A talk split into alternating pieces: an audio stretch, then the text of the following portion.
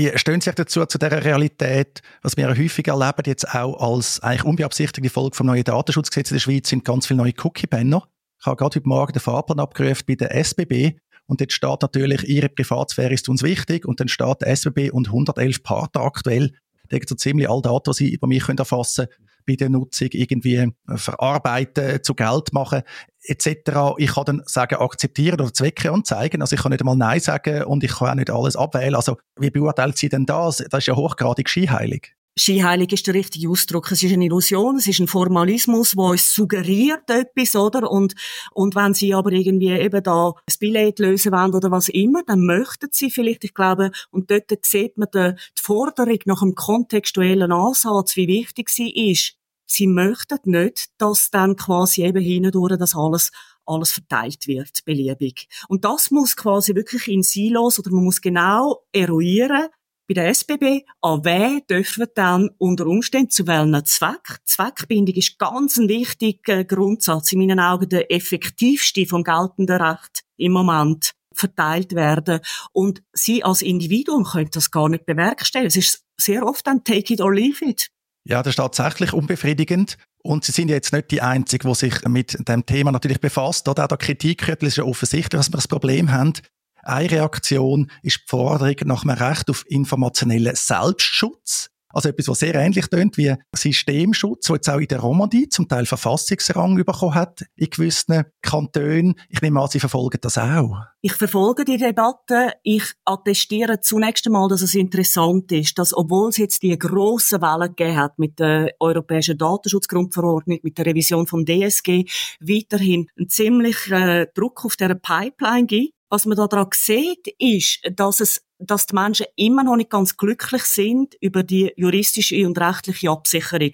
Da ist immer noch Dynamik drin und das halte ich für richtig. Also quasi nach der Revision ist vor der Revision. Es ist so, ich habe in meiner Habil auch festgestellt, dass das geltende Datenschutzrecht durchaus neue Ingredienzen bekommen hat durch die Revisionen jetzt, aber es bleibt auch ein Recht von der analogen Welt, wo in diesen tradierten Konzept einfach verhaftet ist drin.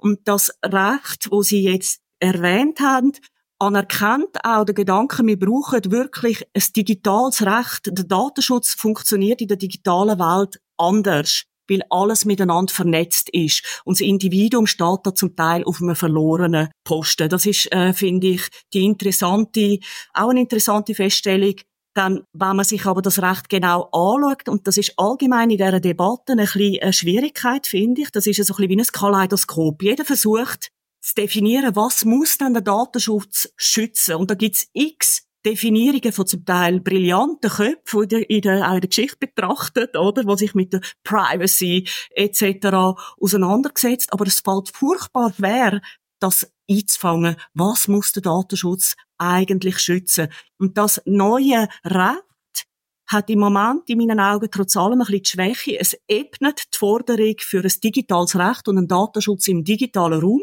Es bleibt aber, wenn man sich anschaut, was der genaue Inhalt ist, ebenso weiterhin so in dem Persönlichkeitsschutz von ZGB 28 oder auch vom, von der Grundrecht verhaftet, wo am Schluss eigentlich schlicht und einfach eben defensiv rechtliche Individualrechte sind. Und die, die greifen nicht genügend in dieser vernetzten Welt. Und natürlich Kommerzialisierungsbegehrlichkeiten sind eine grosse Herausforderung dass äh, Daten eben kommerzialisiert werden und dann quasi äh, die Logiken, wo in der einzelnen Gesellschaftskontext gelten und geschützt werden sollen, einfach korrumpiert werden. Jetzt bei dem Ganzen fällt mir auf, die Begriffe tönen ja all gut. Also informationelle Selbstbestimmung, informationeller Selbstschutz, bei einem informationellen Systemschutz, das sind ja Sachen jetzt auch in einer Umfrage oder in einer Volksabstimmung schon naheliegend, dass man sagt, ja, das ist super. Eben, alle können auch sich etwas Eigenes darunter vorstellen.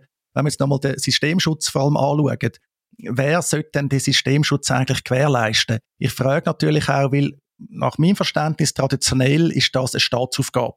Also wir haben ein System und für das haben wir staatliche Strukturen, die die dann versuchen äh, zu schützen unter gewissen Bedingungen, unter gewissen Prämissen. Aber was mir halt auffällt, ist, dass auch unser eigener Staat in der Schweiz hat ja häufig gerade selber mehr mit dem Datenschutz.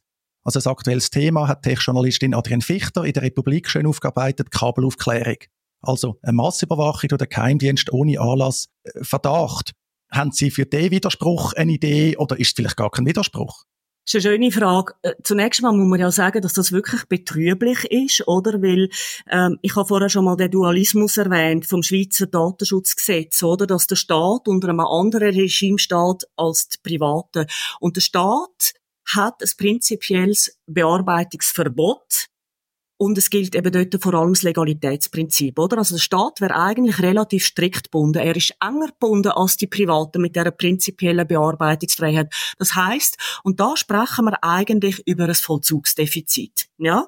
Und das ist auch ein Grund für die Forderung für wirklich ein Neudenken und Konzeptionieren vom Recht. Es gibt bis heute massive Formen von Vollzugsdefizit. Das, was in der Recht verbürgt ist, in der Rechtserlass, wird faktisch einfach nicht umgesetzt. Und ich glaube, ja, da gibt es einen Aufholbedarf. Das kann nicht sein, dass da quasi datenschutzrechtlich längst verbürgte Grundsätze einfach nicht eingehalten werden.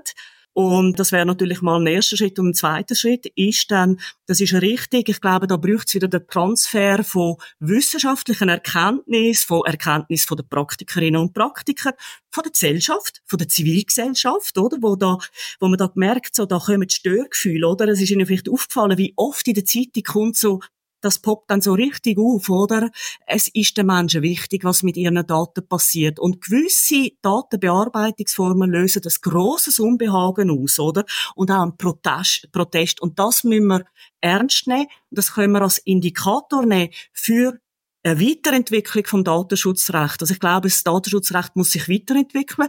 Und jawohl, der Staat wird da eine tragende Rolle einnehmen, oder? In den Gesetz formulieren, unter welchen Bedingungen dürfen Personendaten in welchen Kontext fließen, anonymisiert, wann gibt es absolute Blockaden, wie sichert man das technisch ab?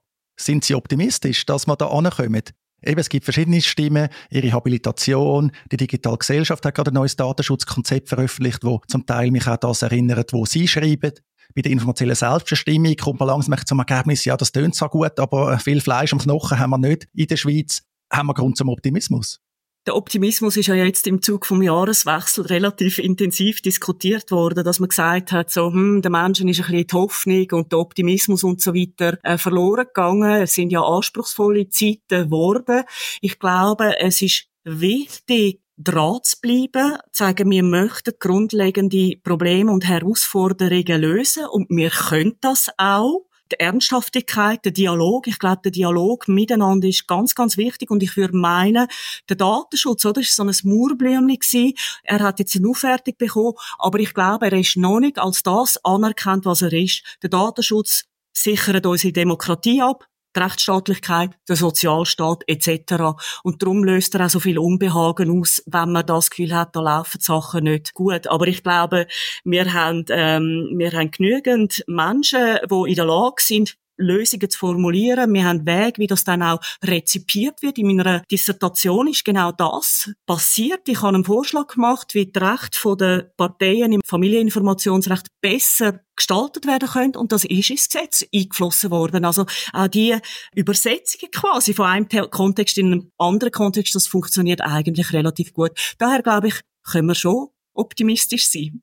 Das finde ich gut, wenn wir damit Optimismus können enden ich muss noch eine letzte Frage stellen, weil ich glaube, alle, die die Habilitation lesen, denen fällt die Widmung auf am Anfang. Ich bin nicht der Erste, der das erwähnt.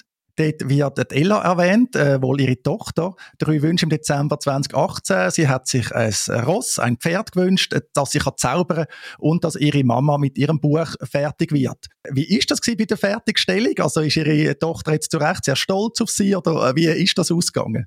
Das freut mich sehr, dass Sie das ansprechen. Der Zettel hat Ella mit ihrer ersten gefrackelige Schrift niedergeschrieben in der Adventszeit zu dieser Zeit. Sie hat das mitbekommen. Die Habilitation hat ja parallel zur Erwerbstätigkeit, zu Betreuungsarbeit etc. stattgefunden. Das ist sehr, sehr anspruchsvoll gewesen. Und der Zettel hat sie aus der Schule gebracht und ich habe den säuberlich neumals in Akten gelegt quasi. Und dann habe ich mir bei der Publikation von meinem Buch, und das ist auch interessant, überlegt, soll ich das publizieren oder nicht? Ist das zu privat? Zu intim? Oder nicht. Und ich habe mich entschieden, das zu machen, weil ich glaube, es auch wichtig die Frage, wer ist jemand? Ja, wir sind Menschen, wir sind kein Einheitssubjekt, wir sind Menschen mit diversen verschiedenen Rollen. Und ich glaube, dass Ella sich durchaus freut und vielleicht, sie will Anwältin werden, vielleicht wird sie irgendwann mal sich mit meinem Buch befassen. Aber ich habe ihr einen Wunsch erfüllt und das macht mich natürlich glücklich. Ja, super. Die Widmung ist eben eigentlich wie ein Denkanstoß äh, für sich wie unabhängig äh, vom Buch, oder? Gerade wenn man mit äh, Kindern, mit kleinen Kindern zu tut, weiss man auch als erwachsene Person, die nehmen die Welt wirklich anders wahr. Das sieht man auch so gewisse Äußerungen, gewisse Fragen, gerade vielleicht auch über unsere Berufstätigkeit oder auch wenn man recht tätig ist, das ist ja sehr abstrakt natürlich, nicht immer einfach zu vermitteln. Ja, machen wir da Schluss. Vielen Dank äh, für die Erklärungen, vielen Dank für die Zeit. Wie gesagt, wird in den Show Notes verlinkt. Also man kann die Habilitation wirklich Open Access abladen. Gibt es aber natürlich auch gedruckt im Buchhandel. Wer das will, äh, nochmal den Verweis auf die wirklich sehr informative Website. Eben, ich empfehle nur dort drauf zu gehen, wenn man ein bisschen Zeit hat, weil es hat unendlich viele Links, wo man dann auf Interviews stoßt und Projekte und Publikationen. Also alles sehr gut. Ja, vielen Dank und weiterhin alles Gute.